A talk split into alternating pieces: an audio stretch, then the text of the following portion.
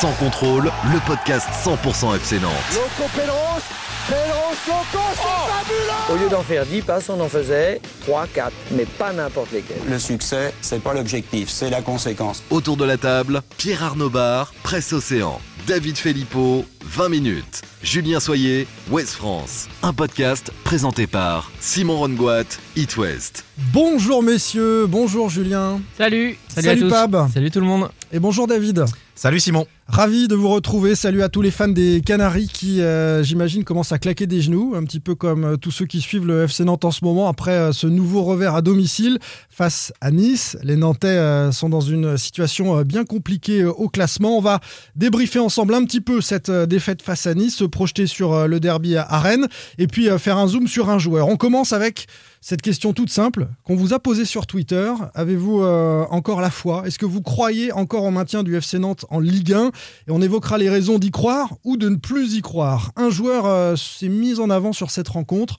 Petite boulette d'Alban Lafont sur le deuxième but euh, niçois.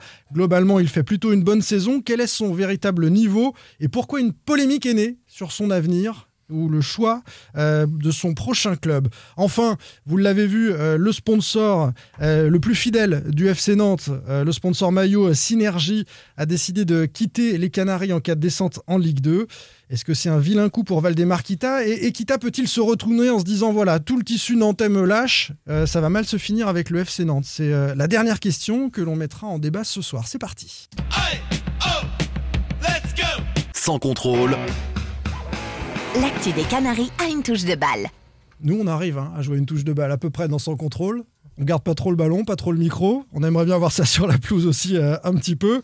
Quelles sont les raisons euh, de croire ou de ne plus croire au maintien du FC Nantes en Ligue 1 Qu'en pensent les supporters, David? Alors, euh, 1400 près de 1400 votes. Ouais, la ça a question bien marché, hein. était, ouais, ça a pas mal marché. hein.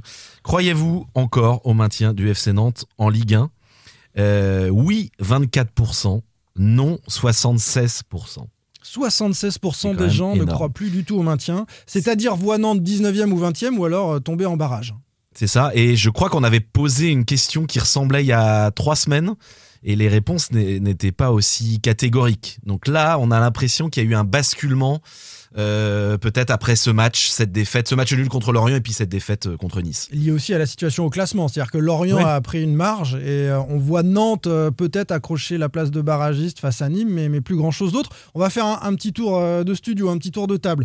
Julien, est-ce que tu crois encore au maintien possible du FC Nantes en Ligue 1 Ouais, moi j'y crois encore, euh, en passant par les barrages, mais j'y crois encore. Pab Euh, Julien m'a perturbé parce que tu, tu cites, euh, tu cites du Lara Fabian. Oui, c'est moi aussi j'y ai pensé. encore, on aurait presque pu. On euh, est vivant tant qu'on est fort, Ouais, mais moi je trouve que le, le FC Nantes n'est pas très fort. Et pourtant, vous, vous savez à quel point je suis optimiste depuis le début de ce podcast, mais là j'y crois plus. Je suis désolé, mais cette tentative de, de chanson... Plus ça, c'est pas sérieux, c'est du amateurisme. Faut arrêter. Il y a un moment, il faut arrêter. Faut arrêter, monsieur euh, Pierre-Arnaud Barre. David Moi, je vous le dis depuis des semaines. hein, je, je- voilà, non, Nantes ne se maintiendra pas. Voilà, Allez, on va je être reste sur la même ligne. On va être à deux partout parce que moi je mets une petite pièce sur le oui, toujours euh, avec cette idée qu'un barrage est accessible pour le FC Nantes et, notamment euh, ce petit point d'écart avec Nîmes, euh, il est compensable si on en croit les, calendriers. On va quand même commencer par les raisons de ne plus y croire, donc vous allez avoir davantage la parole. On a quelques arguments aussi pour ne plus y croire, on n'est pas non plus des ayatollahs du oui je pense avec Julien, on va voir ça. D'abord, absence de sentiment de révolte nous disent certains auditeurs. Aucune âme dans cette équipe, on ne sent pas de révolte, sauf au micro après match, nous dit Franck. Ou alors, euh, quand on fait des entames de match comme celle face à Nice, ça veut dire qu'on n'a pas l'esprit maintien, nous dit un Je suis autre pas du tout d'accord. Je trouve pas que cette équipe, elle, elle- elle- elle ne se révolte pas. Quand on voit la deuxième période, je suis pas d'accord. Nantes mérite d'égaliser sur euh, sur cette deuxième période. On se crée énormément d'occasions. Ça faisait un moment qu'on n'avait pas vu une équipe nantaise euh, se, se créer autant d'occasions sur un match. Alors il y a ce début de match qui les fout complètement dedans. Bah, Ah oui, mais après- justement, non, mais non, mais la, la révolte, c'est par rapport au classement, Mais- c'est des l'entame Mais, de match mais parce faut que non mais c'est peut-être autre chose mais c'est pas c'est pas une absence de révolte c'est pas une une absence de motivation d'envie c'est pas ça cette équipe est jouée avec les pétoches depuis des semaines et des semaines David, et cette non. équipe elle est tout et puis et puis il faut aussi qu'on défende notre Non. truc Pierre Arnaud cette Mais équipe, non, elle mais n'a tout simplement pas le niveau David, elle n'a tout simplement Alors ça, c'est vrai, c'est c'est un autre argument. Je suis d'accord mais voilà. je suis d'accord avec toi Sur le sentiment de révolte. Moi, je t'ai dit que j'y croyais plus trop, et voilà, je suis d'accord avec toi, mais ton argument, là, par contre, je m'inscris en, faux, quoi. T'as pas le droit de jouer, d'entamer ton match comme ça. T'as une, tu sors d'un match euh, contre l'Orient, tu te fais égaliser à la dernière minute. Tu as une trêve internationale derrière pour ruminer, pour te ressaisir, tout ça. Tu commences Mais contre ça dure Nice. 10 minutes. Le, le- le- Mais le- t'as vu le début de match qu'ils ont fait Non, mais 10 Ouais. minutes, ouais, 10 minutes, Bah, un quart d'heure. Ils sont menés Oui. 2-0. Euh, Il y a le dès la première minute, t'as Palois qui perd le ballon. euh, Ah ouais, catastrophique. Dolberg manque de marquer. Derrière, il y a une main, je crois, de Giroto, limite, euh, l'arbitre aurait pu siffler penalty. T'as 2-0, t'es relégable, tu dois te battre Ouais. et tu, tu produis ça. Moi, Mais la révolte, on l'a vu en deuxième mais période. en On n'est même pas d'accord entre nous, en fait. Non, mais Non, mais non, la révolte, c'est- une réaction en deuxième période. Oui, tu bah, es mené, une tu as une révolte, ça. réaction, tu dois te révolter parce que tu Mais es, en regarde, situation euh, de Mais relégable. du coup, du coup, ton argument pour dire ils ont les pétoches, il tient pas parce qu'ils arrivent à se révolter. En Ah, Parce qu'ils ont plus rien à perdre, ils sont Parce 2-0 qu'ils en ont même plus temps. rien à perdre, Ils ont plus rien à perdre. Ah ouais, mais Bah euh, mais- regarde l'entame de match que tu fais, t'as pas le droit. Tu peux ne pas bien jouer. Ça, je l'ai dit plein de fois. Tu, tu peux ne pas, ne pas produire du jeu, mais mets, des, de l'impact. Euh, fais peur à l'adversaire. Ils, ils pensent quoi les Niçois au bout d'un quart d'heure euh, sur la pelouse à Enfin, ils Beaujoire n'ont pas mis un quart d'heure. Le problème, c'est qu'en fait, sont effectivement, sont- je pense que le FC Nantes se plombe avec cette, euh, cette euh, boulette de, de Palois. Ça, ça aurait pu être quelqu'un d'autre, mais cette perte de balle là qui crée la première occasion après une minute, bah, dans une équipe qui est fragile mentalement, ça y est, elle sombre Ça donne direct. un peu le Mais- là, je trouve, Bien sûr. il y a, il y une Tout le monde est qui- fébrile derrière. Mm. Bien sûr. Et du coup, euh, bah, les, les Niçois qui ont euh, une, une maîtrise collective largement supérieure à celle de Nantes en profitent et, met le pied sur l'accélérateur. Je voudrais revenir à ce que dit Franck, notre auditeur. Il dit on sent pas de révolte dans cette équipe, sauf au micro après les matchs. Mais il est là le décalage. Vous les avez Micro. tous au micro à dire ah, il faut qu'on prenne conscience. euh, voilà, on y va. Non, on- c'est, je pense qu'il veut parler de, de Palois qui a dit on fait de Par la merde, c'est de la merde. Par exemple. Bon, oui, c'est des mots un peu forts, mais enfin, c'est pas non plus. la, c'est de la com. c'est de euh, la pas com, la ouais, première euh, fois qu'il dit ça. hein. Abdoulaye. Touré, euh, Mais- pareil, qui nous dit tant qu'il y a de la vie, il y a de l'espoir. Bon, c'est un, Non, mais c'est un Abdoulaye discours Touré, convenu, tu, quoi. tu parles d'Abdoulaye Touré à la mi-temps au micro de Canal, il dit euh, ah on a été surpris de, de ce début de match. D'habitude on entame bien, on mène au score et puis là bah dis non on a été mené. Enfin t'as pas le droit de dire ça. Enfin moi ça me choque d'en- d'entendre ça au micro. T'es surpris de quoi? Enfin t'es- tu joues ta, ta survie. Enfin t'as pas le droit de faire ça. Parmi les arguments de, pour euh, ne plus Après, y moi, je croire, pense a- que Nice a quand même super bien attaqué le match. Quoi. Oui, Enfin, il y a ça aussi. Il y a, eu une maîtrise collective des Niçois. Euh, D'ailleurs, jusqu'à l'heure de jeu, quand les Niçois décidaient de jouer au foot, on voyait pas les Nantais. Oui. Ça veut tr- très bien dire ce que David a dit tout à l'heure. Par contre, c'est qu'aujourd'hui, il y a une- un déficit de niveau. Est-ce qu'il est sur la durée? Est-ce qu'il est parce que Nantes est dans le trou ou pas? Je sais pas. Mais il y a un déficit de niveau pour la Ligue 1. On va se garder euh, ces arguments euh, en faveur du pour, euh, y croire, parce qu'effectivement, je pense que Lorient et Nice, par exemple, dans les dynamiques actuelles, sont des équipes bien meilleures que Nantes. Donc il y a une logique à ce que Nantes n'y arrive pas face à ces équipes-là, et ce sera peut-être pas le cas dans la suite du, du calendrier. On, on verra ça. Euh, L'absence de sentiment de révolte, c'est vu. Euh, la qualité. Tu as évoqué le niveau, David. Il y a deux choses qui nous sont dites par les, les auditeurs. La faillite des cadres, d'abord. Palois, Touré, Abed qui n'est plus là. Enfin, il n'y a plus de cadres ou alors ils sont mauvais sur le terrain. Donc on peut pas attendre du maintien, le maintien d'une équipe dont les cadres sont faillissent comme ça. Et puis euh, une irrégularité qui est fatale. C'est-à-dire que euh, parmi les autres joueurs, quand il y en a un qui est bon, l'autre est pas bon. Euh, c'est Arnaud qui nous dit ça. Il nous dit si Simon se réveille, c'est Colomwani qui devient fantomatique, etc. C'est vrai, ouais, complètement. Alors après, sur la faillite des quatre, je trouve qu'il y a, il y, a, il y a deux joueurs qui illustrent à merveille, et je trouve qu'ils ont illustré ça quasiment toute la saison. C'est la charnière centrale. Girotto-Palois. Girotto-Palois, qui pour moi était une valeur sûre lors des six premiers mois Mm. après l'arrivée de Gourcuff. On était tous en train de dire Gourcuff a une idée de génie de mettre Girotto en charnière avec Palois. Ça marchait super bien. C'était vraiment euh, enfin l'assurance touriste les mecs étaient là. du FC Nantes. Parce que physiquement, c'est vrai Parce déjà qu'ils les étaient mecs. aussi, ça dépend qui est devant. hein, Ils comment ils sont protégés ils devant. Parce que étaient là, ils prennent, ils prennent des vagues là. T'avais aussi une meilleure cohérence. Enfin, Et ils, ils sont en faillite depuis du- quasiment toute la Ouais, saison. Même Girotto, moi je le reconnais plus. Il est pas. Il y a des matchs où il est mieux, mais beaucoup il n'est pas bien du tout. Palois, euh, on a l'impression que qu'il est sur le déclin comme jamais.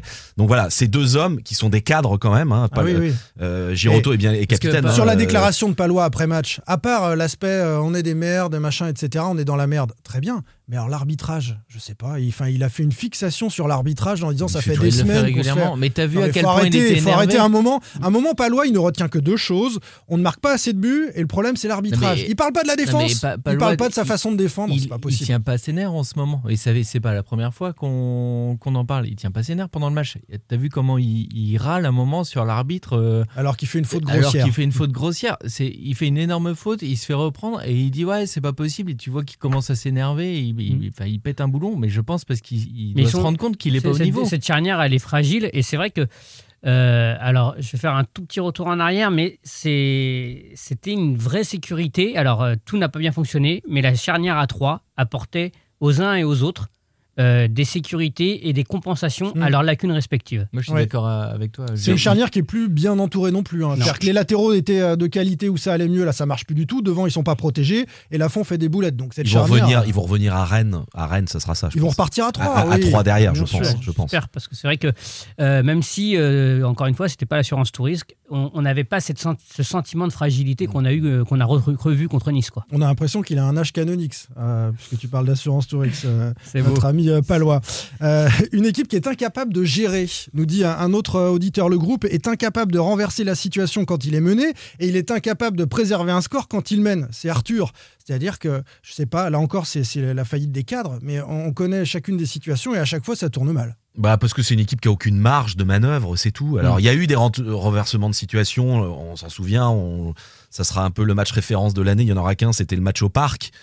Même si je pense que les Parisiens étaient un peu perturbés euh, lorsque Nantes a, a- a- a égalisé. En termes de renversement de situation, je pensais plus à Saint-Etienne, moi, tu vois. Et Saint-Etienne aussi, Mm. il y en a eu. Ouais, Mais à c'est- Angers, ils ont su mais tout aussi simplement, le oui, bon. Parce que cette équipe n'a aucune marge sur les autres équipes de, de Ligue 1, parce que, parce que plein de raisons, les cadres sont pas là, des joueurs pas au niveau, enfin voilà, c'est. Il y a une, une inconstance chronique, en fait. Ouais, ouais, Il y c'est a une tout. inconstance chronique dans cette équipe qui n'arrive pas à livrer 90 minutes pleines. Mm, mm. Et au sein même de ces rencontres, il y a des joueurs qui n'arrivent pas à livrer 90 minutes. Ah, regardez, pleines. regardez Blas. Incroyable. Blas, c'est- on n'arrête pas de dire et ça lui plaît pas quand on lui dit, mais c'est le baromètre de cette équipe.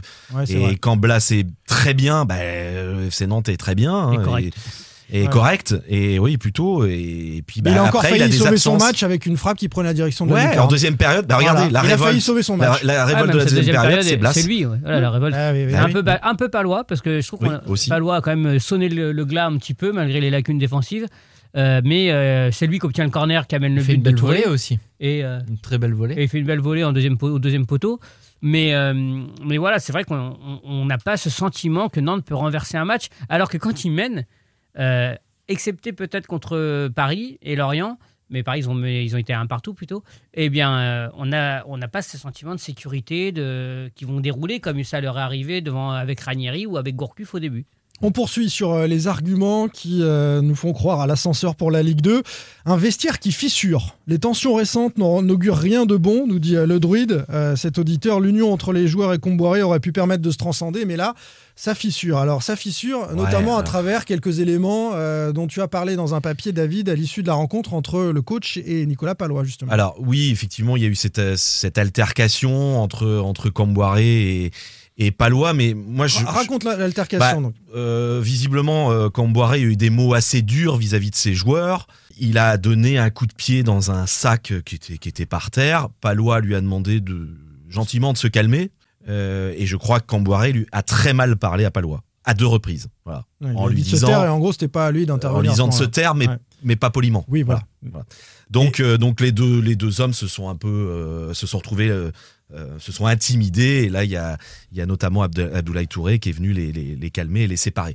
Bon, moi, je, je- enfin, je l'ai écrit. Ok, je trouve Oui. que c'est une information qui, qui, qui dit des choses. Mais sans oui, doute. ça dit des choses. mais ça, reste un tension épiphénomène. Ça, ça, dans des tensions dans un vestiaire, c'est quand même entre les joueurs. euh, cette saison, il y en a eu énormément. Et croyez-moi, on- n'a pas toujours tout raconté, mais il y en a eu énormément.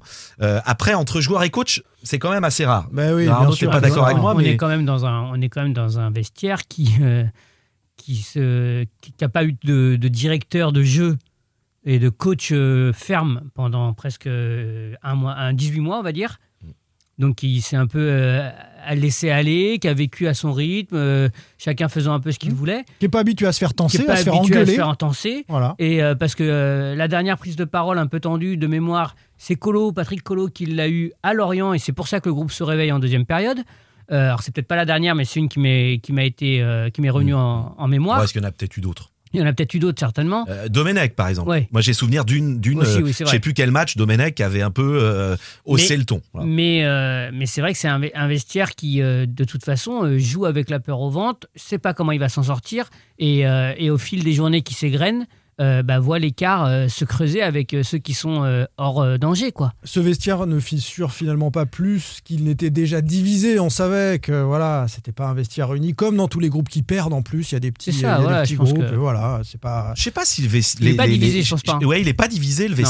Il y a des tensions parce que ça va mal et, Ouais. et c'est comme dans une entreprise, euh, une on entreprise va mal, divisé, eh mais ben, des- certains joueurs parlent mal d'autres joueurs. Mais Voilà. À, à l'extérieur en tout cas. Ça traduit quand même Ouais. une Du mal. impuissance. C'est simplement Mais une, impuissance. C'est qu'ils se rendent compte que ça tourne pas et ils n'ont pas les clés. Mm. Ouais. Tu, est-ce que tu peux, tu peux avoir des tensions et t'énerver contre le coach ou contre euh, machin si t'es pas d'accord avec la tactique, si t'es pas d'accord avec la stratégie? Là, le problème maintenant, c'est que j'ai l'impression qu'ils savent pas quelle stratégie adopter. Ils veulent Mm. tous aller dans le même sens, mais ils savent pas où aller. Ils sont complètement perdus, ils n'ont pas de boussole. Enfin, c'est ça le problème. Est-ce qu'ils veulent tous encore aller dans le même sens? Et je vais glisser vers une autre proposition, c'est Auger qui nous dit ça. Tous ceux qui bossent au club sentent que c'est la fin, que des joueurs commencent à penser à leur transfert. Est-ce que voilà, certains commencent à, à pouvoir se Bah. dire euh, je serai où l'année prochaine, etc. Alors le côté Lafont, on va en parler dans un deuxième temps. Euh, Blas. a été évoqué. Vas-y. Non, mais David. Blas qui, qui, qui, qui fait un- une interview pour euh, RMC, RMC, RMC la semaine dernière pour ne parler quasiment, en tout cas ce qui a été retranscrit, il y avait quasiment que lui, il parlait de lui, c'était vraiment son avenir, sa saison. C'est doit- il doit- extrêmement malvenu. Il doit dire je, je- Extrêmement je refuse malvenu. de parler d'avenir pour l'instant. Bah, je suis concentré sur le projet maintien. Mais à voir si c'est pas une commande de, parce qu'apparemment il a changé d'agent. Est-ce que c'est pas une commande de l'agent Il a Euh, parlé dans SoFoot aussi, euh, Ludovic Blas. Moi j'ai vu dans, sur RMC, mais bon. Donc voilà, c'est extrêmement malvenu. Après que, les joueurs pensent à cette période-là, à leur avenir, Oui, bah. euh, ça ne, moi, ça me choque pas plus que ça. Maintenant, euh, est-ce que ça les empêche d'être tous tournés vers le maintien? Je crois pas que, quoi qu'on en dise, une, euh, une descente, être dans une équipe euh, qui descend, c'est une bonne publicité. hein. Mm. Donc, euh, Blas, ça fera quand même deux fois. hein. C'est un super joueur qui descend deux fois avec Mm. deux clubs différents en Ligue 1. Mm. Euh, aussi jeune soit-il, ça peut aussi refroidir des recruteurs. hein. Ouais. Donc, euh, voilà, je ne pense pas que les, les joueurs se disent euh, bon, allez, on s'en fiche, on, on pense à notre avenir sans avoir l'envie, au moins l'orgueil personnel de, de ne pas descendre à titre individuel. C'est sûr. Et on est encore un peu loin de, de la fin pour qu'ils se préoccupent uniquement de leur transfert. On est bien Exactement. d'accord. Mais C'est le c'est problème- complètement jouable pour, euh, pour Nantes. On va l'expliquer dans quelques instants, euh, Julien. Le problème aussi, c'est que quand tout va mal, c'est ce qu'on c'est ce qu'on dit. Il y a les résultats qui sont pas là, on note les tensions dans le vestiaire, et en fait, la moindre. C'est de la com. c'est de la com. la- tu dois la- faire attention aux clubs, aux supporters, aux salariés. Il y a des salariés qui vont perdre leur job. Commence pas à parler de ton avenir le dans la presse. écart les de yeux rougis. Tout est. Exactement. Faut que je la passe. David. quoi. Ouais, ouais. Mais c'est vrai que le moindre petit souci, on a les problèmes avec l'Equita, on, a les- on va en parler, les, les sponsors, euh, la- l'avenir de, Tout est exacerbé. de la jeune et tout. En fait, tout se rassemble dans une immense mar- marmite de, de bouillasse pas possible. C'est Mm. ça le problème. La marmite d'Astérix. Mais, c'est est aussi encore, hein. parce que euh, je pense qu'il y a des problèmes dans- récurrents et, qui datent de plus longue date, qui n'ont pas toujours été réglés en temps et en heure. Donc, euh, quand euh, les résultats ne sont pas là, et ben ça, ça fusionne. C'est moi, vous avez dit tout à l'heure que vous croyez au maintien, parce qu'en fait, pas du tout. Si, si. Si, parce qu'en fait, euh, si tu as écouté la présentation, là, on est sur les raisons de pas y Ah, d'accord. croire. Ah, bah, dis euh, donc, on j'attends partage- vos arguments maintenant. On partage certaines Allez, raisons et allez, ensuite on va, pouvoir, on va pouvoir- réfléchissez tous les deux si vous avez encore quelque, quelque Non, chose à, que- ajouter. Euh, certains nous disent comme Jolala, euh, on va peut-être finir barragiste, mais mentalement on est tellement faible qu'on se fera taper par la Ligue 2. Alors ça, euh, c'est de la projection, on n'y est pas évidemment, mais euh, Mais moi, dans les raisons Mais moi, je de- crois pas, justement, là-dessus. Dans la raison de pas y croire, j'ai un autre argument, c'est le calendrier. Quand je regarde le calendrier de Nantes et de Nîmes, notamment Ouais. celui de Nantes à venir, Ouais. avec euh, le, se le ressemblent, je derby. trouve, comme écrive Julien. Ils se ressemblent un peu, les pas tant que ça. C'est-à-dire que le rythme Ah, n'est pas le même. Et Il y, a- y un- il y a un moment décisif, c'est les deux, pro- les deux prochaines journées. Si Nantes se fait deux- larguer, Non, mais les deux prochaines journées, Alors, tu joues à. Rennes et tu reçois Lyon. Alors, Nantes et à Rennes reçoit Lyon et, alors et- si, et- tu, va à si tu veux utiliser la jurisprudence euh, PSG, tu dis eh ben, c'est super, Mhm. euh, peut-être qu'ils vont sortir un match là-dessus. Moi, j'y crois pas. et Nîmes de son côté. Et va à Nîmes, Brest, de, Nîmes son un peu. côté, ils vont à Brest, ils reçoivent Strasbourg, Voilà. ils vont à Lens. Non, non, non, mais non. je- les- ces deux matchs-là, ces deux parallèles-là, là, Nîmes a une balle de break. C'est-à-dire que si, si les Nîmois euh, prennent beaucoup de points d'avance, Julien fait tomber le décor. Franchement, euh, ce sera compliqué pour Nantes. Je suis d'accord. Mais regarde la fin de ton calendrier, euh, Pab, Ouais, puisque mais- tu as les yeux dessus. Ah, Non, euh, calendrier, tu veux dire Ouais, le calendrier attends, je te- Nîmois. je- Ils finissent te à Rennes. Ils finissent Ouais. à Rennes, les Nîmois. Tu me notes bien ou Et, juste avant, ils reçoivent Lyon, je crois. Au- Ils, ils reçoivent Lyon et ils vont à Rennes. exactement. Voilà, Bah, et c'est euh, le même calendrier que les deux prochaines journées de Nantes. hein. Oui. Voilà. Mais sauf que. Sauf que l'écart sera peut-être fait. Alors, est-ce que, l'écart sera fait à ce moment-là? Je, je ne sais pas, mais ces équipes-là, t'as a du priori, Metz, t'as joueront du des choses Reims, t'as du. Lens, Strasbourg. euh, Franchement, et Lens, euh, qui, qui vont pas galvauder leur saison. hein, et tu finis contre Montpellier. Et beaucoup de Il est- supporters il est disent que difficile, tu le finis, calendrier ouais. contre. euh, Si- Nantes euh, est capable de prendre des points, c'est jouable de ce point de vue-là. alors ok, il y a le calendrier à venir. Moi, je vois aussi le calendrier passé et l'année 2021. C'est que Nantes a gagné deux matchs en 2021. euh, Nîmes en a gagné Ouais. quatre. Sur les dynamiques. Ouais. Et cinq. Oui, mais les. Nîmois auraient pu faire quelque chose contre Saint-Etienne. C'est c'est- c'est étonnant hein, qu'ils n'aient pas saisi ce, ce Bah, moment-là. Quelque part une chance pour Nantes. hein. Mais C'est quand, tu regardes, quand vous- tu regardes Lorient, Vous avez là, vu vois, prennent quand même. Nantes, Nantes a largement dominé cette équipe nîmoise. Alors en deuxième période, Ouais, c'était mais moins ils le n'ont cas, pas gagné. Tu Ils dois gagner gagné contre. Ouais, mais c'est c'est dire le niveau de cette équipe nîmoise. Mais, C'est pas eh, non plus Tu peux dire la même extraordinaire. chose de Lorient. C'est jouable. Tu peux dire la même chose contre Lorient. Tu mets nos scores euh, Ah, Lorient, 90e. tu, Lorient, tu vois pas le jour en Oui, mais deuxième tu période. mènes. Oui, mais tu mènes. Alors que tu, vois pas le jour. Nîmes, tu vois le jour, euh, tu, tu tiens, la- tu tiens la marée, tu dois.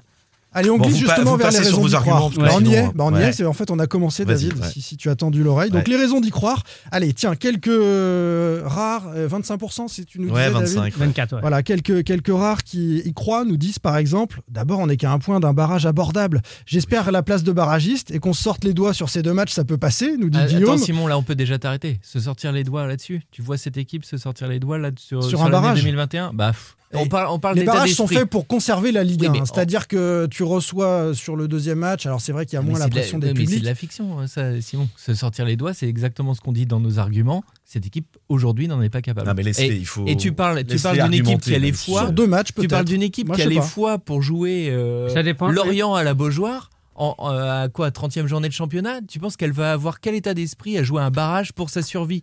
Le- Ton Ludovic Blas, là, il va avoir quel état d'esprit pour jouer un barrage contre une Ligue 2 Ils Bah, vont si- avoir les pétoches Si tout le monde les voit en Ligue 2, c'est à la vie à la il sera expulsé au bout de 20 minutes parce qu'il aura insulté l'arbitre et mis un, un coup au genou de l'adversaire. Euh, Bah, on a une équipe qui n'a pas l'état d'esprit. On, en, désolé. on en reparle, on en reparle. Euh, Allez-y, on vous écoute. Parce que là, Euh, c'est on, est, l'humiliation. on est à un point du barragiste, c'est loin d'être fini, nous dit, euh, nous dit Vmax. Euh, un point, c'est rien du tout. C'est-à-dire que les équipes sont de même niveau, Nîmes et Nantes. On, est, on, on est à 7 journées de Un la point fin. pour Nantes, c'est beaucoup. Hein. Non, c'est rien. Non, du non, tout. mais c'est rien du tout, rien évidemment. T'as d'autres arguments que ça parce que C'est rien du tout, un point. On pourrait discuter s'il y avait un écart important et que Nantes avait un, un écart à combler. Là, c'est c'est pas le cas. Pour moi, Mm. c'est possible. Nantes est mauvais, mais il se trouve que Nîmes aussi. C'est ça, c'est c'est exactement ça. C'est que pour l'instant, Nîmes n'avance pas vite.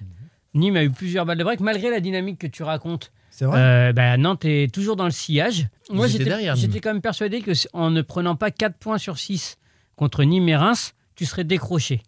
T'en as pris un. Ouais. Et t'es toujours là. Donc moi, ça me donne envie d'y croire parce que je pense que Nîmes a pas beaucoup plus de certitude. En revanche, ça passera par le barrage. C'est même un demi-point sur Nîmes parce que, Parce que t'as tu le as- goal average la favorable. différence. La différence de but est favorable. Mm. Donc c'est vraiment résiduel. hein. Et là, tu peux avoir un bon coup de poker, un tu- truc euh, voilà, qui te permet de t'en sortir par miracle. On mais ne tu, sait tu jamais. dis que Nantes n'est plus qu'à un point de, de Nîmes, je suis d'accord. Mais ils étaient devant, en fait, avant.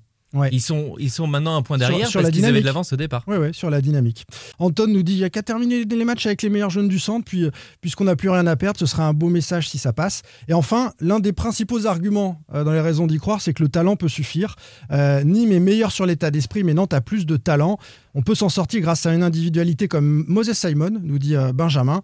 Et euh, Raphaël également. Euh, ma main a coupé qu'on verra un autre visage sur le terrain de Rennes parce que Nantes a besoin d'enjeux euh, et meilleur comme à Paris quand on n'y croit plus. Après, moi, il y a un truc aussi, c'est qu'il y a quand même pas mal de joueurs, Blas, Simon, qui sont sous contrat. Certes, ils vont vouloir partir si Nantes Mm. descend, il va y avoir des réductions économiques, etc.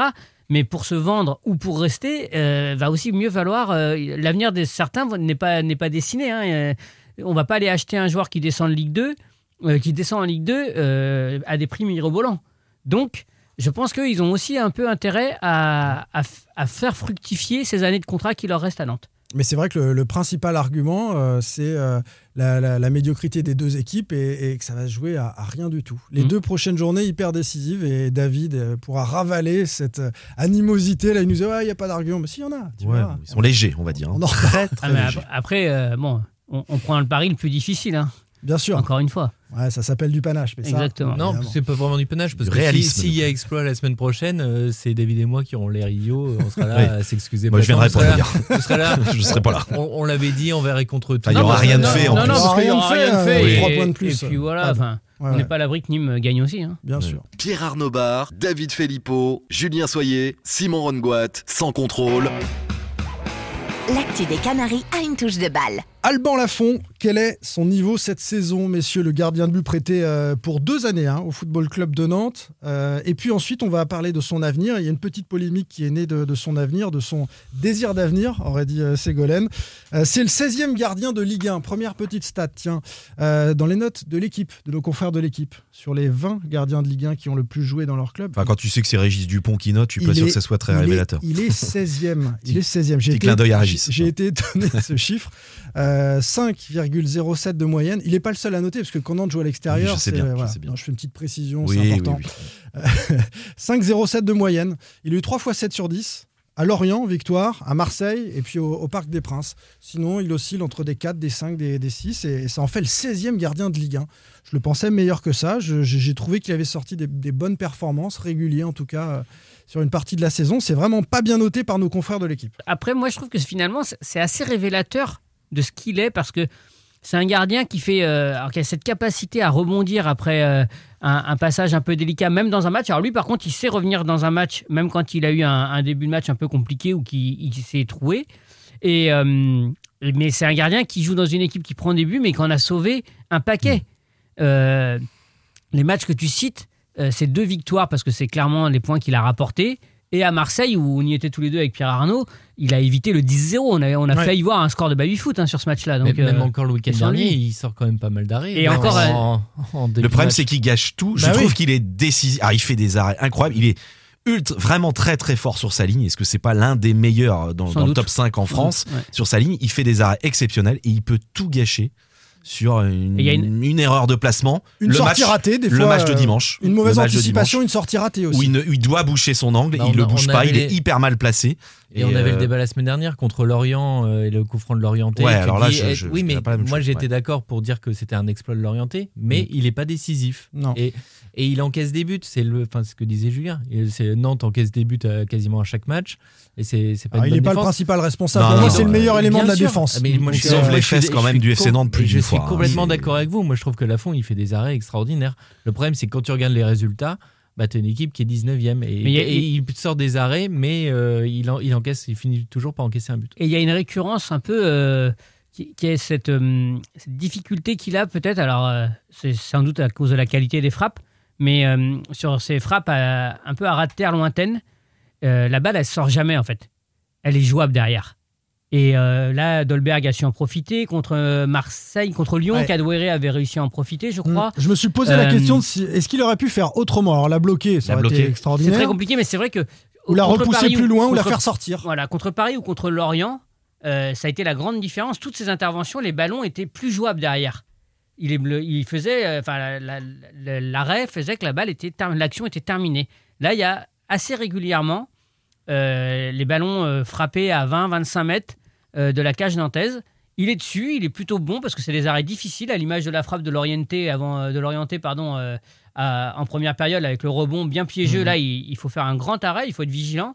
Mais c'est vrai que les actions demeurent derrière. Puis voilà, il y a, y aussi. ballon reste en vie. Il y a aussi, moi, un truc qui me chagrine un petit peu, c'est pas, c'est pas de sa faute, mais il n'est pas décisif non plus sur les pénalties. Et Nantes encaisse Alors euh, qu'il l'était l'année dernière. énormément de il a pénalties. été, ouais. Ouais. Et en fait, c'est aussi un domaine dans lequel le gardien, ça peut être visible, d'être, son efficacité peut être plus visible quand tu sors un, quand tu sors un penalty. Moi, je trouve dernier, qu'il il en a- a fait plein. Je trouve quand même qu'il a progressé cette saison, notamment dans les, dans les sorties aériennes. Dans, je l'ai, alors d'ailleurs, c'est un peu, je m'inspire un peu de ce que Christophe Lolichon euh, m'a dit la semaine dernière. Euh, dans les, en- entre sa ligne de but et ses L'entraîneur 5 des gardiens mètres de 50, Chelsea. entraîneur des gardiens de Chelsea. Passé ouais. par le stade rennais. Ouais, euh, et, et il trouve qu'il a et je, je suis moi je suis j'étais plutôt d'accord avec lui je trouve qu'il sort euh, il sort plus Il est plus proactif. Ouais. ouais proactif c'est le terme qu'il a employé d'ailleurs euh, le lichon et, euh, et par contre souci au jeu au pied Alors, souci au jeu au pied, sur- souci dans l'anticipation, dans les sorties aussi Ouais. euh, face à un attaquant. Là, il est un petit peu, un petit peu moins performé. Mhm. On, le voit, on le voit rarement remporter ce duel-là euh, s'il doit plonger dans les, dans les pieds de cet attaquant. Euh, contre-exemple dimanche face à Dolberg Ouais. Euh, sur une Ouais. il fait une super sortie dans les pieds Ouais, il me semble ouais. et il touche le ballon Dolberg Ouais. euh, il y a corner il me semble Ouais, qu'il y a suis- corner à sur, suivre sur les sorties, je suis moins d'accord avec toi, Ah Simon. si, on l'a vu faire des erreurs d'anticipation dans la lecture du jeu, sur la profondeur du ballon, Alors, le fait d'y aller, oui, pas y ça. aller. oui. Euh, c'est ça. Ouais, d'accord.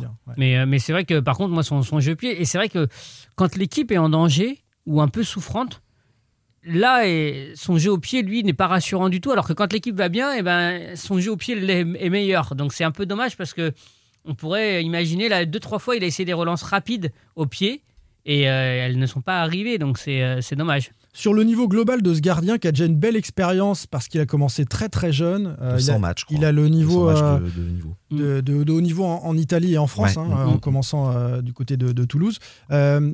Euh, Est-ce qu'il a véritablement le niveau international? Euh, Il est international, Espoir. euh, français, espoir. Il y a 22 ans, il faut le préciser. Est-ce qu'il- 1m96, 22 ans. Est-ce qu'il a, euh, selon vous, un, un avenir parmi les meilleurs gardiens de but euh, français? Est-ce qu'il peut, il est, en interna- il est international espoir, un jour être en bleu? En tout cas, une chose est sûre, c'est qu'il va falloir qu'il il joue dans un club qui euh, prétende à autre chose. Parce qu'il faut le voir en confrontation européenne, dans une équipe qui va moins subir, Mm.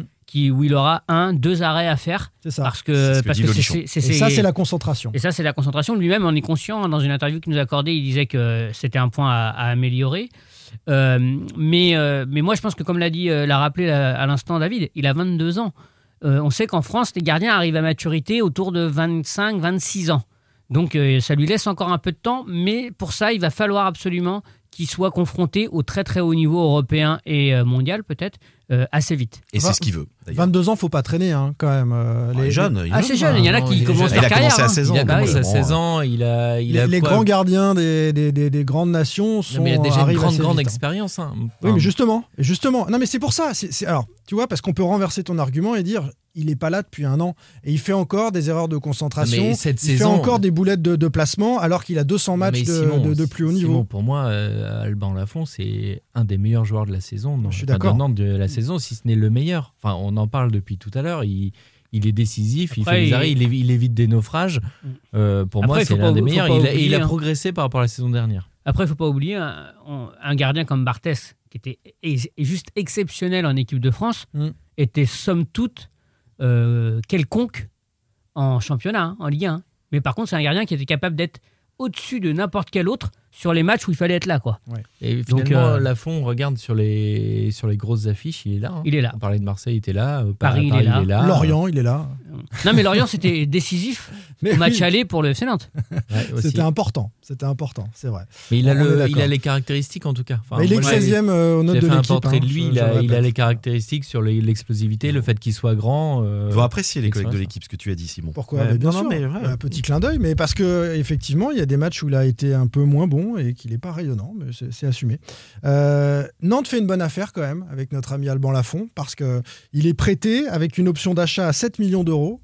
Et euh, Transfermarkt, par exemple, euh, qui est un des sites de référence, l'évalue à plus de 12 attention. millions. Mm. Alors, est-ce que Nantes peut l'acheter pour le revendre? Euh, C'est une possibilité euh, d'ici à la fin de la saison?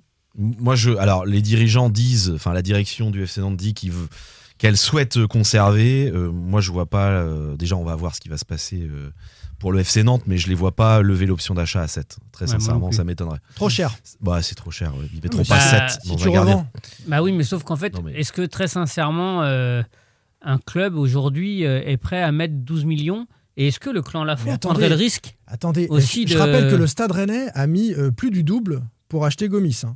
Enfin, il est où Rennes là tu, tu le veux, tiens, allez, on le met une Allez. fois pour le plaisir. Où, où est-ce qu'il est Rennes aujourd'hui?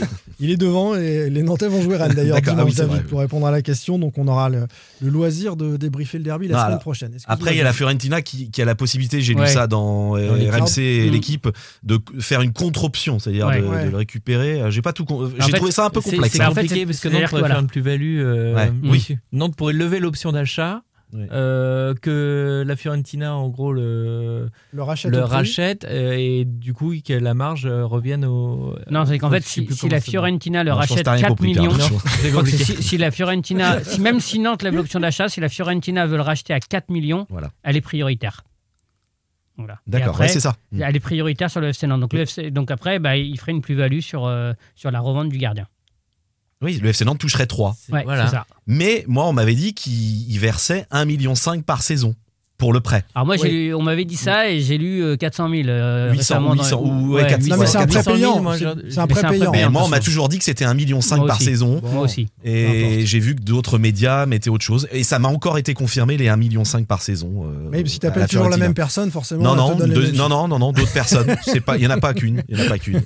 Je te chante, David. Allez, messieurs, euh, petite polémique oui, ou pas euh, Alors, sur, sur les supporters qui critiquent Blas de commencer à parler de son avenir, ses conseillers ont répondu répondu aussi à, à notre ami Alban Lafont euh, et son père notamment. euh, Il a répondu nulle part. hein. Ils ont répondu Non. nulle part. Ils ont juste. Alors, il n'y a pas de gras, mais si, ils ont, ils ont, euh, ils ont confirmé qu'il y avait des Mais négociations en fait, l'option d'achat, elle doit être levée pour le FC Nantes avant le 30 avril. Il faut évidemment, c'est normal, que le clan d'un joueur euh, et puis que la direction prenne un peu la température Mm. pour savoir euh, euh, ce, ce que- ce le club de- veut, veut, fa- enfin, veut faire du joueur, ce que le clan veut faire de son joueur.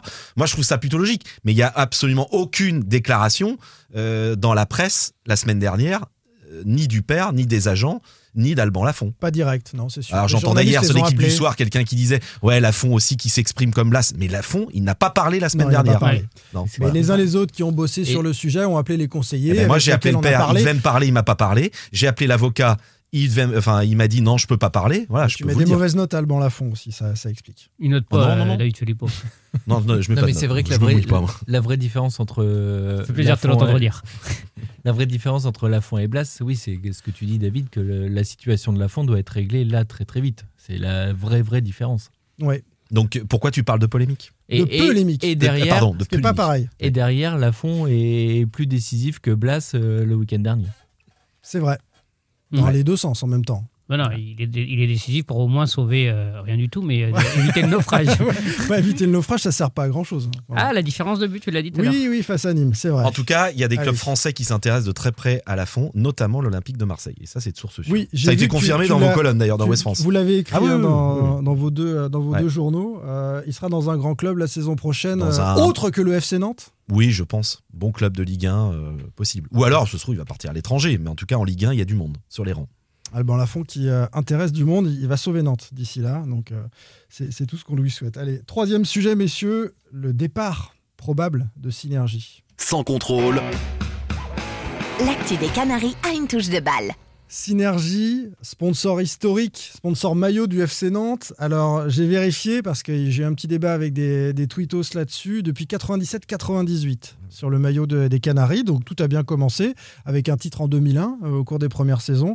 Et puis ensuite Synergie a été le sponsor maillot euh, de Jean-Luc Grippon, euh, de Rudy Roussillon et de Valdemarquita. Donc ça s'est difficilement enchaîné. Et au moment où il semblerait que vos regards partent ailleurs, et au moment où il semblerait que le FC Nantes puisse euh, trouver peut-être un nouvel acquéreur, euh, un nouveau propriétaire, eh bien Synergie annonce qu'en cas de Ligue 2, euh, Synergie ne sera plus euh, sponsor du FC Nantes. C'est vous qui sortez cette info, Julien. Ouais, c'est un départ sous condition, évidemment, puisque c'est euh, plus que probable. Dans la mesure où je pars du principe que Nantes va se maintenir, je ne peux pas dire probable, Ouais. mais c'est sous condition. Et oui, ça a du sens, encore une fois, dans le contexte, parce que parce que c'est vrai que on connaît euh, les relations pour le moins cordiales, amicales peut-être, hein, qui existent entre Daniel Augereau et, et le président Valdemar Kita. Daniel Augereau, Euh, qui est le, le président, président, euh, d'honneur de, de, de Synergie, Ouais. du directoire, pardon. Synergie, c'est le numéro un en France des ressources humaines et de l'intérim. hein. C'est une ça. grosse, grosse boîte pour Ouais. ceux qui ne connaissent pas. hein. Et, et du coup, on, on connaît le, le lien qui unit aujourd'hui les, les deux hommes. Et c'est vrai que cette prise de position, euh, alors que les dés ne sont pas jetés, peut, euh, paraître un peu euh, surprenante et, et en tout cas met les points sur les i, clairement, sur ce qui peut attendre le FC Nantes en cas de relégation. Il l'avait dit, euh, nous dit Daniel Augereau, depuis longtemps à Valdemarquita. Il y Oui. avait d'ailleurs eu un deal parce que les conditions avec le Covid sont différentes, donc sans doute que Synergie a donné un peu moins en sponsoring que euh, ce qui était prévu. Euh, mais voilà, il a prévenu Valdemarquita. Tu parles de désaveu, moi, moi, je trouve que c'est un, un véritable camouflet. S'il dit d'une part avoir de l'estime pour Valdemarquita, il sait aussi la situation dans laquelle est le président nantais en ce moment, lâché par tous, critiqué par tous, poussé à la porte par les politiques, par les autres sponsors, par les supporters il est un des derniers euh, Mohicans euh, à côté de lui, et ben lui aussi dit bah, Moi je, vais m'en aller. Je trouve que c'est c'est plus fort même qu'un désaveu.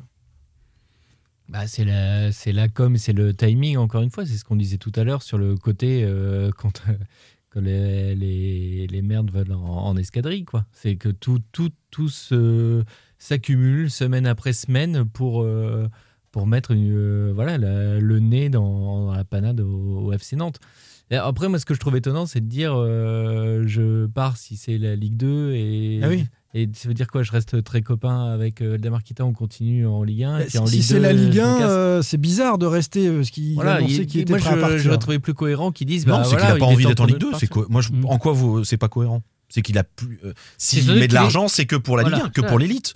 Moi, ça me choque pas. c'est peut-être Et il est est- resté les précédentes fois. Oui, hein, quand bah, c'est oui, descendu mais et là, il a décidé parce que Ouais. je crois qu'ils ont subi la crise aussi, Ouais. Synergie. Ouais. Euh, c'est un peu compliqué Et, pour et beaucoup de est-ce que la, je, je- m'avance peut-être, c'est c'est bien une supputation, c'est euh, le- le- la zone d'influence aujourd'hui de Daniel Augereau, à Synergie. Est-ce que il a la- le même rôle, le, le même pouvoir de décision euh, que, que celui qui était euh, le sien quand euh, Nantes est, redescend- est descendu euh, au, dans les années, euh, au milieu des années 2000 Toujours le, le patron. Oui, c'est mais la pression, est, la pression est, est peut-être pas la même en interne, effectivement. D'abord parce que l'image du FC Nantes est très dégradée, mais Ouais. ça pour toutes les entreprises. Et puis parce que la situation économique, euh, pour l'intérim comme pour. euh, En tout cas, sa position à lui peut être moins défendable.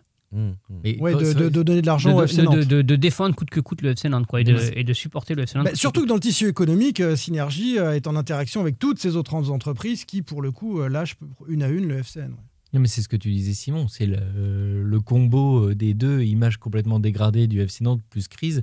Aujourd'hui, pour un sponsor, quel intérêt? Et alors, c'est vrai qu'on ajoute là-dedans le, la potentialité, le potentiel Ligue 2. Euh, quel euh, intérêt pour une entreprise de venir euh, sponsoriser le FC Nantes dans cette situation-là. Mais sur le lien entre Daniel Augereau et Valdemarquita, il y a un autre élément qu'il indique dans cette interview, puisqu'il dit si le club est vendu, et là on n'est pas sur l'hypothèse Ligue 1, Ligue 2, c'est vente du club, Synergie n'entrera pas au capital, euh, ne s'associera pas à une telle initiative. Jamais, jamais, je l'ai déjà dit. Donc il se positionne ainsi en fidèle de l'histoire du FC Nantes avec Valdemarquita. Ça l'intéresse pas un autre projet. Il est prêt à continuer à donner de l'argent en Ligue 1. Admettons que le club se maintienne et qu'il soit vendu il n'y aura plus Daniel Augereau. C'est- Ça aussi, je trouve que c'est assez étonnant. Il reste en Oui, Ligue 1 avec que si mais il reste pas en Ligue 1 avec un autre projet. Ah, plus je- que ça- si on- ah, je l'ai pas interprété de la même Moi, je le manière. comprends comme ça. Ah, moi, je ne l'interprète pas de la même manière parce que tu, tu peux être euh, sponsor euh, sans vouloir entrer euh, dans, dans les repreneurs, comme il le dit. Enfin, on- il est sponsor, il veut pas entrer. euh, Simplement, il n'entre pas au capital, mais Voilà. il resterait comme sponsor. Moi, je pense. trouve que c'est Ouais, très différent. comme ça. Ouais, ouais. D'autant plus que si on parle du, du projet de reprise, enfin, dont on parle depuis des semaines, derrière lequel il y a Michael Landreau, on sait qu'Augereau et Landreau se connaissent bien. Donc on peut imaginer que si ça allait au bout, si ça va au bout, évidemment, euh, je, je vois bien Augereau quand même être toujours sponsor du FC Nantes. On sait que c'est un passionné du club quand même. C'est peut-être un Je bluff pense. de Daniel Augereau, alors. Énorme. C'est. Ouais, c'est. Je, je-. Mais- je Est-ce sais que- pas ce qu'il y a derrière. Est-ce que, que- c'est aussi pour montrer à quel point Valdemarquita est totalement isolé, Eh. En encore cas, c'est- En davantage tout cas, c'est- vraiment ce que Euh, le- ça le timing, d'un point de vue économique. C'est il la est surprenant. difficulté aussi. euh, Enfin, faut pas oublier qu'on est dans un monde de business et on parle de relations amicales entre Augereau et Valdemarquita. Et donc forcément, c'est très compliqué, toujours pareil, de lier le business et les relations amicales. Au bout d'un moment, euh, il faut faire des choix. Euh, Est-ce que tu tu vas pas rester tout le temps non plus juste par amitié euh, quand il y a, il y a beaucoup d'argent en jeu? Une question un petit peu provoque pour conclure ce, ce débat. Euh, Valdemarquita quitté euh, par ses plus fidèles, en l'occurrence euh, Daniel Augereau, est-ce qu'il peut péter un, un câble et, et finalement avoir envie de jouer un, un vilain tour à tout le monde, à Nantes et en région nantaise, avant de partir? Puisque même Daniel Augereau, son, son copain de, de la région, le lâche et lâcherait le FC Nantes euh, en cas de départ de Kita, est-ce qu'il peut Est-ce s'amuser? qu'il peut en gros faire chier tout le monde pour C'est un peu Voilà. ça, si, si on doit parler vulgairement. le centre d'entraînement, Oui. on le met hors de Nantes. euh, voilà. Tout à fait. En gros, je, je laisse derrière moi Oui. le déluge. Oh, bah, Julien. Je pense qu'il va faire. euh, il sera plus malin. Enfin, il sera. euh, il, il va pas euh, prendre le risque de laisser le FC Nantes. Je vends à un étranger qu'on n'a rien à Alors, faire du FC Nantes. Voilà, je pense qu'il va, il va, il va pas prendre le risque de, de laisser le FC Nantes euh, dans une situation qui pourrait euh, conduire à sa perte un ou deux ans après. Parce que euh, Lausanne, il s'est toujours défendu de ça. hein. Mais moi, j'avais fait ce Ah, qu'il Lausanne fallait. a coulé dans la foulée. hein, mais Lausanne a coulé un après, ou deux ouais. ans après. L'année d'après, un an. Et, après. euh, et il a dit oui, mais voilà, moi, je- bon, voilà, et c'est Lausanne, c'est pas le FC Nantes. Je pense qu'il va faire attention à ce que ça ne se reproduise pas avec le FC Nantes, que ça ne se produise pas avec le FC Nantes. Maintenant, euh, s'il venait à partir, comme l'a dit Pierre Arnaud, c'est un homme d'affaires, c'est un businessman. Donc il va aller là où ses intérêts sont les plus euh, grands pour lui sur le plan du business. Et je ne suis pas certain, par contre, que le projet sportif soit sa principale préoccupation quand il partira. Non, non, mais quand on parle aussi, euh, j'entends Julien ce que tu dis, mais d'embêter euh, le tissu local, on parle aussi des politiques, on parle de- d'un centre d'entraînement euh, en région d'Anceny, de, de mettre ça à l'extérieur, David, en l'occurrence. Moi, j'arrête pas de dire que, par exemple, le centre d'entraînement, je, je- je suis convaincu que c'est du bluff. C'est pour emmerder tout que le monde. c'est du bluff, que c'est pour emmerder la ville, que c'est pour emmerder les supporters euh, les plus euh, virulents, que euh, voilà, c'est c'est et puis c'est aussi une, moyen- une manière de négocier, enfin de préparer les négociations qui mais- pourraient arriver dans quel dans quelques temps. Voilà, s'il y a un projet de On reprise très on l'a sérieux. toujours et- dit, ce- ce- ces Parce qu'on rappelle que Valdemarquita est vendeur du FC Nantes. Voilà, au cas où. Bah, lui, mais- lui il dit qu'il est pas tout à fait vendeur. Oui, Enfin, moi je le dis qu'il est vendeur. Oui, mais c'est de- Oui, ah oui. ce qu'on dit. Ça fait toujours partie de la, la partie de poker. De, enfin, si tu veux vendre ton ton bien, il faut surtout pas dire que tu es vendeur. Mmh. Faut- C'est ça, c'est le principe. Et en fait, tout est tout est partie de poker. Mais ce qui est marrant, c'est qu'en fait, et quelque part, je sais pas s'il joue là-dessus, mais en tout cas, c'est ce- le rien que le fait que tu poses la question, Simon, c'est qu'en fait, la, personnalité de Valdemarquita est tellement euh, étonnante, il est capable de tellement tout, il nous a montré déjà tellement de choses dans ses déclarations, dans sa manière d'être, dans ses interviews, qu'en fait, on a l'impression qu'avec lui, tout est possible. Et ce qui est marrant, c'est que c'est un businessman qui a quand même réussi dans, dans les affaires.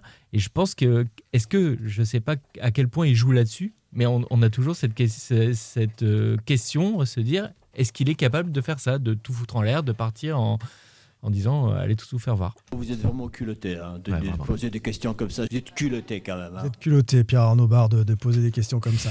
Euh, petit clin d'œil à Valdemarquita. Merci messieurs d'avoir passé ce moment avec nous. Rendez-vous dans une petite semaine après le derby. Euh, on fait un petit clin d'œil avant de se dire au revoir à nos copains des voltigeurs de Châteaubriand qui euh, ont une chance de, de vivre une épopée en Coupe de France. Un Tu l'as vu ticket, déjà quand même. hein. un ticket pour l'écart. Oui, mais un peu d'émotion avec le club du département, on espère en dans le avoir. 44, c'est vrai. C'est vrai. Ça Ce serait bien. une véritable épopée s'ils sortent euh, Ah bah là, Montpellier. d'Erzac et, et cette équipe de, de Montpellier, euh, évidemment. On y sera et on, on jettera un coup d'œil à, à tout cela. Merci, Julien Soyez. Salut, Juju. Salut et une petite, euh, petite dédicace spéciale à ma grande sœur Emmanuelle, 54 ans aujourd'hui. On l'embrasse si elle nous écoute et si elle était jusqu'au bout. Elle est Ta sœur s'appelle Emmanuel, toi. Mmh. La mienne aussi. voilà. Et elle t'embrasse, David. Ma femme s'appelle comme ça. À bientôt, Pab. Merci, j'espère que vous avez apprécié l'écoute. Il parle à son public perso. Merci Enfin, public. Salut, David. Salut Simon. Sans contrôle, le podcast 100% digital. Proposé par les rédactions de 20 minutes, Ouest France, Presse Océan et It West. Allez,